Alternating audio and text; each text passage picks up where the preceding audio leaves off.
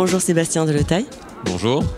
Merci d'avoir accepté l'invitation de l'écho. On t'a invité pour en savoir plus sur euh, ton entreprise, ta vision de l'entrepreneuriat et sur ton esprit Yaka. Je t'en prie, entre.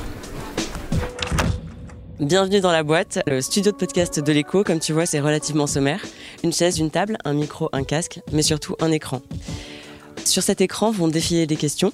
Tu vas les lire à voix haute, y répondre et passer à la suivante. C'est donc une interview un petit peu spéciale, une interview miroir qu'on te propose.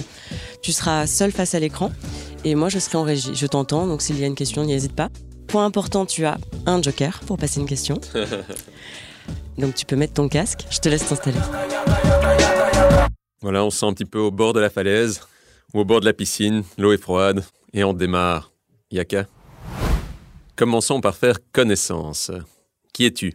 Je m'appelle Sébastien et je suis un entrepreneur tech. Et j'aime bien cette simple définition parce que pour moi, être entrepreneur tech, c'est essayer de trouver des problèmes hyper importants et de les résoudre avec des solutions technologiques. Et ce que j'aime dans cette dimension de trouver des solutions technologiques, c'est qu'avec des petites équipes, on peut vraiment résoudre des problèmes mondiaux. Ta boîte en 30 secondes. Rosa, c'est une mission sociétale. On a envie de permettre aux patients de gérer leur santé depuis leur smartphone. C'est une vision, c'est euh, une nouvelle manière d'appréhender euh, la gestion de sa propre santé. Il faut qu'on ait une masse critique de professionnels de la santé, une masse critique de patients qui ont envie de se comporter de manière digitale. Et donc, c'est dans cette vision-là qu'on s'inscrit, une vision où, dès que on se sent pas bien, le premier réflexe, ce sera d'ouvrir Rosa et de commencer à interagir avec euh, ses équipes de soignants et repenser les relations de santé dans un monde digital.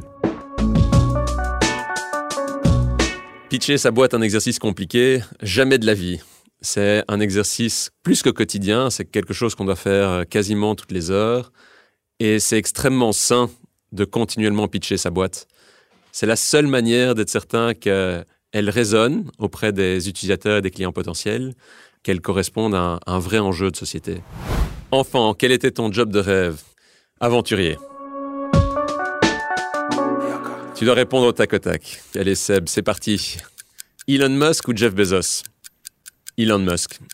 C'est un gars qui a pas de limite sur les visions et je trouve ça très inspirant.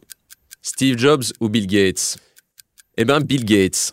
Autant j'admire la dimension visionnaire, innovateur de Steve Jobs, Bill Gates a vraiment su créer une, machine de transformation extraordinaire. Euh, Bill Gates a cette fibre philanthropique qui m'inspire énormément et à travers sa fondation, il fait un bien extraordinaire à travers le monde.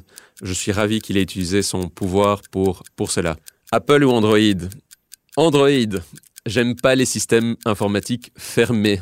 Et euh, Android, par définition, est beaucoup plus ouvert, permet beaucoup plus d'interopérabilité. C'est vraiment the only way to do tech. Tetris ou Fortnite? Euh, ben, Ni l'un ni l'autre. Plutôt Nintendo Switch. Lève-tôt ou lève-tard? Euh, Lève-tôt, mais euh, après avoir eu une très longue nuit de sommeil.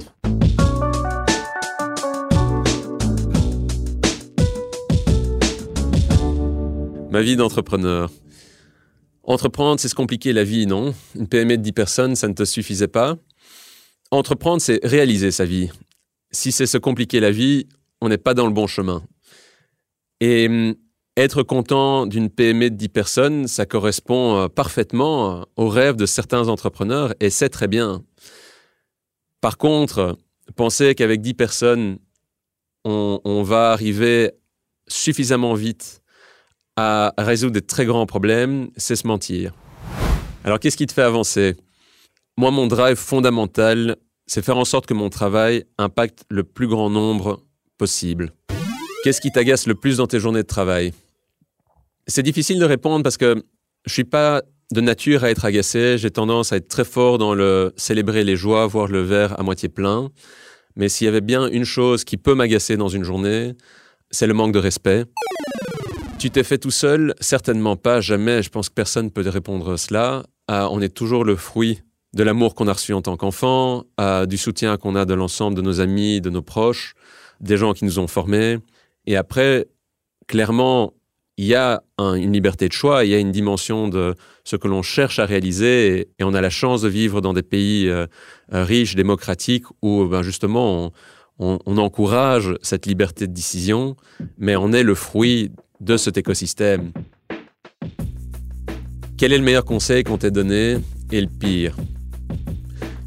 Le meilleur conseil qu'on m'ait donné, c'est en fait de reconnaître que, indépendamment de toutes tes réussites et de toutes tes qualités, de tous tes talents, il y a des moments où tu vas te prendre des énormes gifles.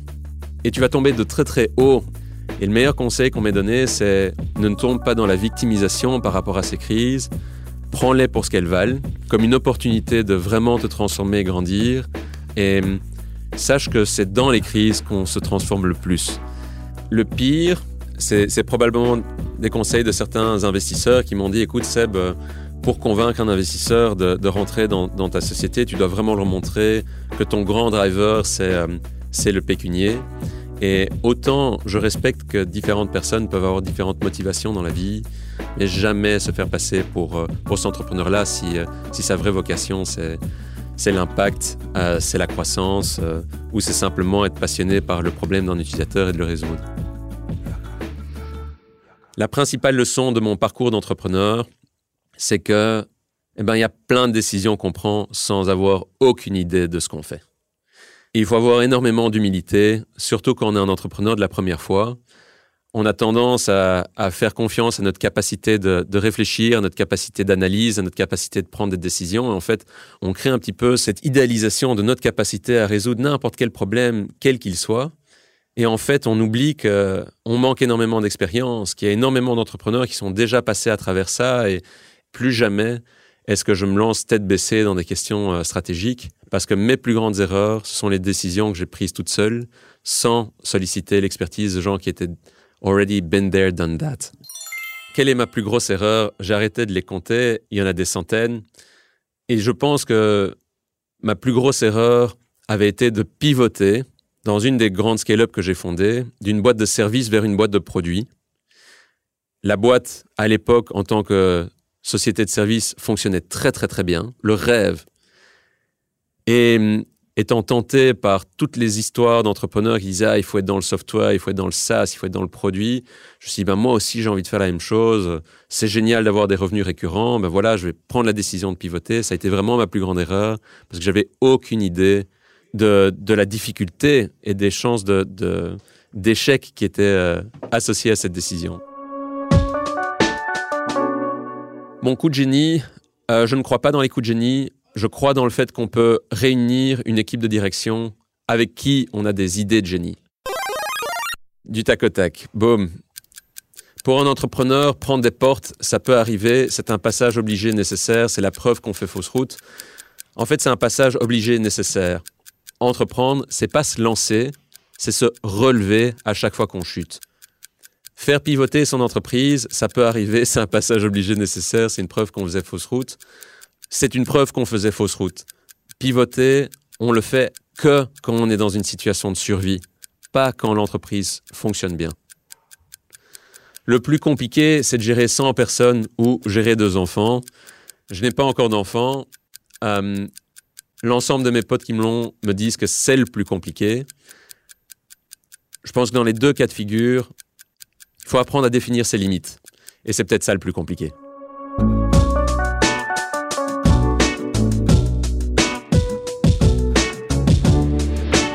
La vie de ta boîte. Faire grandir sa boîte, oui. Mais pourquoi faire? Je pense qu'il y a certains problèmes qui sont uniques, qui nécessitent des solutions uniques. Et donc faire grandir sa boîte, c'est souvent un, un prérequis pour être crédible, pour créer une masse critique et donc du bouche à oreille et donc de l'adoption à l'échelle. Et donc faire grandir sa boîte pour toute une série de problèmes uniques, c'est incontournable. Dans le business, tu es plutôt vers l'infini et au-delà, doucement mais sûrement, Hakuna Matata. To infinity and beyond. Un conseil pour faire grandir une entreprise. Incontournable. Quand tu lances ta boîte, choisis le bon marché. Tu peux avoir le meilleur produit du monde, tu peux avoir la meilleure équipe du monde. Si tu es dans un mauvais marché, tu grandiras pas du tout. Et par la suite, c'est recrute tout le temps des personnes qui sont bien plus malines que toi. C'est avec elles et avec leur expertise que tu vas grandir beaucoup plus vite.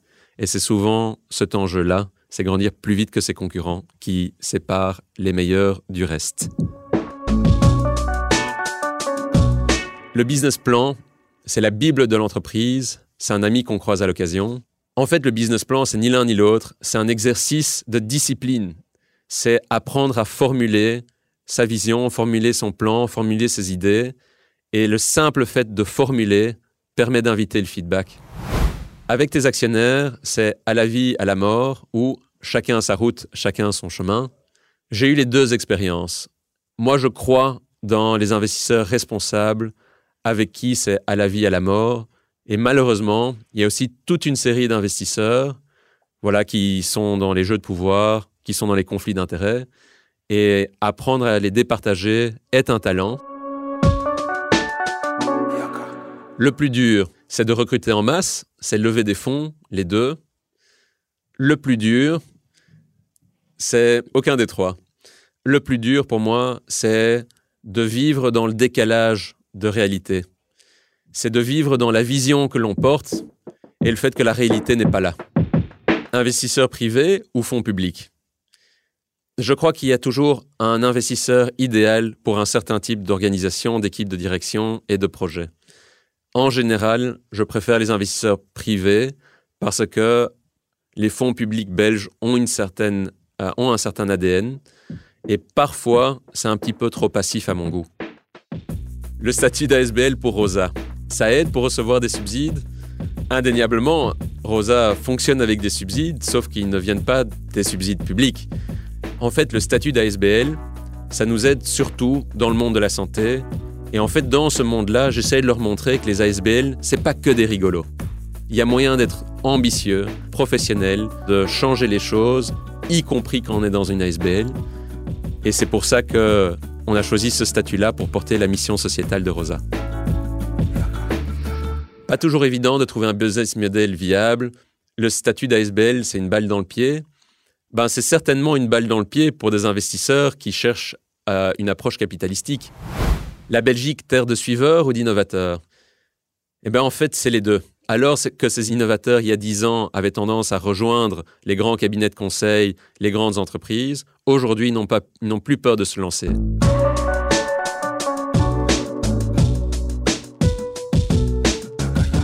Toi, c'est quoi l'esprit Yaka?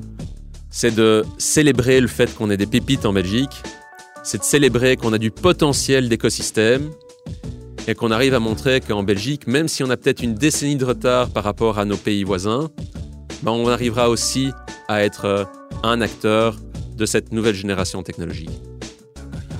C'est fini, bravo et merci, et félicitations à l'ECO pour avoir organisé euh, Yaka. C'est la fin de cet épisode produit par l'ECO. Vous venez d'écouter Sébastien Deletaille, cofondateur et CEO de Rosa. On continue nos rencontres avec ces entrepreneurs qui osent voir grand. Prochaine invitée à incarner l'esprit Yaka, Aurélie Gilliot, CEO de Skipper. Yaka est une initiative de l'éco qui vise à booster l'esprit d'entreprendre et à aider les entreprises à croissance rapide à devenir leaders dans leur domaine.